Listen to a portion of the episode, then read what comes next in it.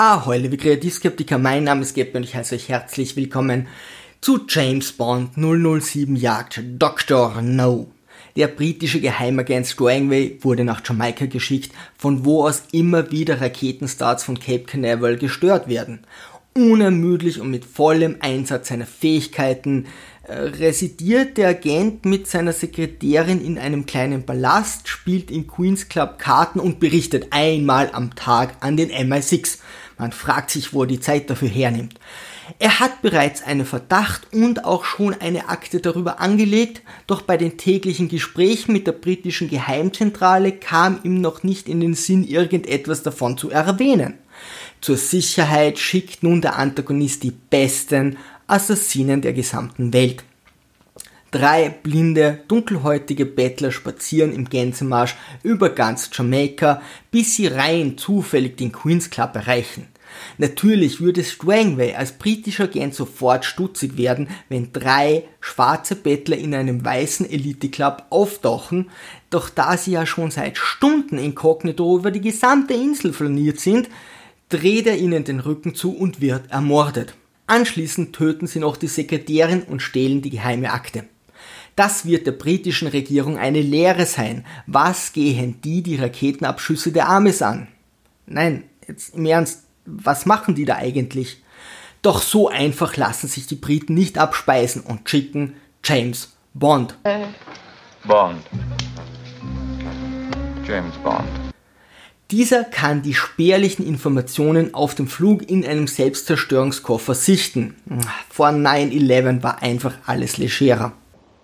Ich werde Ihnen das nötige Informationsmaterial in einem Selbstzerstörungskoffer zum Flugplatz schicken. Anstatt Karten zu spielen, beginnt nun Bond tatsächlich mit seinen Ermittlungen und lernt Felix Leiter von der CIA und seine Gehilfen kennen.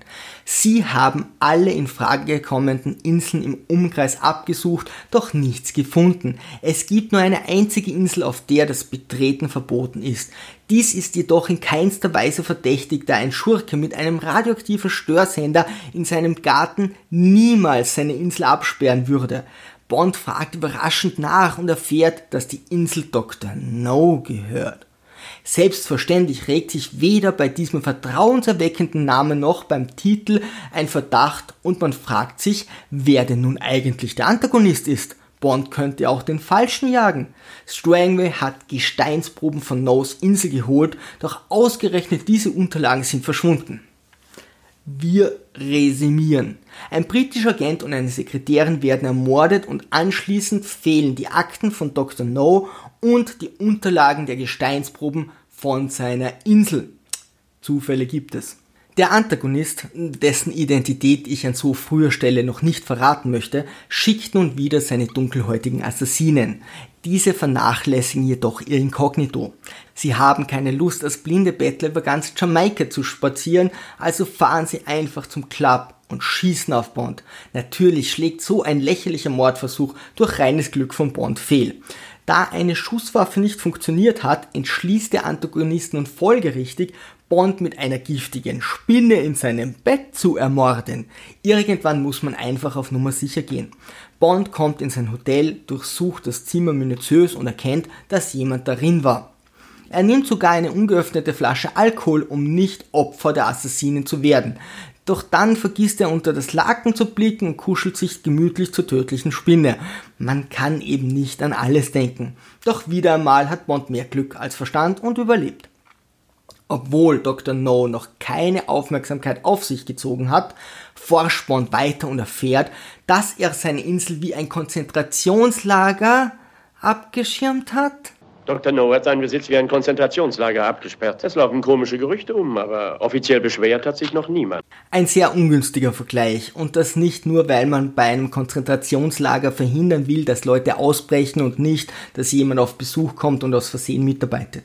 Langsam kommen auch Bond unbestimmte Zweifel an diesem ominösen Doktor.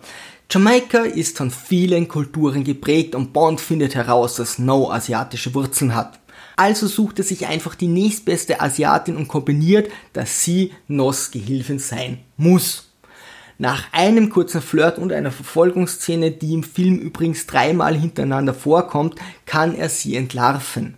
Eine Stunde des Films ist vorbei und nun kommt Bond und mir langsam doch der bestimmte Verdacht, dass Dr. No Dreck am Stecken hat. Und so macht sich unser Agent in der Nacht auf den Weg zu dessen Insel, um nicht gesehen zu werden. Kaum angekommen legt er sich dort gemütlich im Sand schlafen. Guten Abend, Sir. Und guten Morgen. Es ist kurz nach drei. Wann schlafen Sie eigentlich 007? Jedenfalls nie im Dienst, Sir. Wir wollen noch ein bisschen schlafen, bevor es hell wird.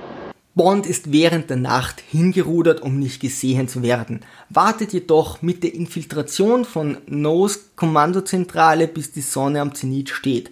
Klingt komisch, ist aber so. In Wahrheit geht es jedoch nur darum, das Bond Girl in der Sonne am Strand zu präsentieren.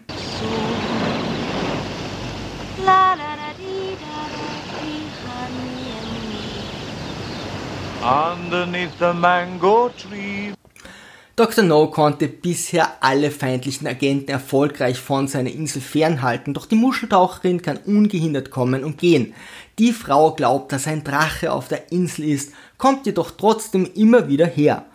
Die Jungfrauen legen es aber auch einfach wirklich darauf an, dass sie von einem Drachen entführt werden. Bond wird nun festgenommen. Die Insel ist radioaktiv verseucht, doch nach einer ordentlichen Dusche ist alles wieder okay. Streber werden nun ungeduldig aufzeigen und erklären, dass man Radioaktivität nicht einfach wegwaschen kann. Das stimmt natürlich, doch Dr. No verwendet Hochtemperaturstrahler mit vollem Druck.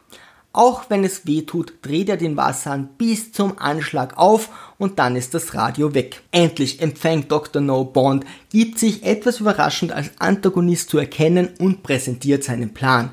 Er arbeitet für Spectre und möchte mit der Störung der Raketen seine Macht erproben. Bei einem so spannenden Ziel fällt mir immer wieder ein, dass ich noch meine Socken sortieren müsste. Langsam kommen selbst mir unbestimmte Zweifel an der Genialität dieses Doktors, weshalb es mich nicht wundert, dass er Bond in eine ausbruchsichere Gefängniszelle sperrt. Also in dieser Zelle ist es sicher, dass Bond ausbrechen wird. Ein Schacht führt direkt zur Kommandozentrale, damit sich Bond auch garantiert nicht verläuft. Diese Zentrale befindet sich direkt in einem Kernreaktor. Ich stelle meinen PC zum Arbeiten auch immer in die Nähe eines Vulkans. Wie soll man sich bitte sonst ordentlich konzentrieren?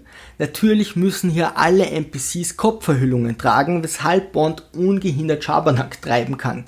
Zum Glück möchte No nicht wissen, mit wem er in seiner teuflischen Terrororganisation arbeitet.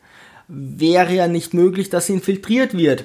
Da fällt mir ein, was macht eigentlich Felix Leiter die ganze Zeit so?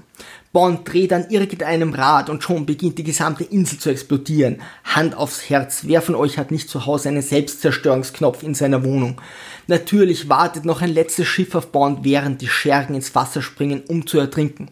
Selbst jene, die von der Insel mit einem Schiff fliehen, scheinen es irgendwie zu schaffen, dann doch zu kentern.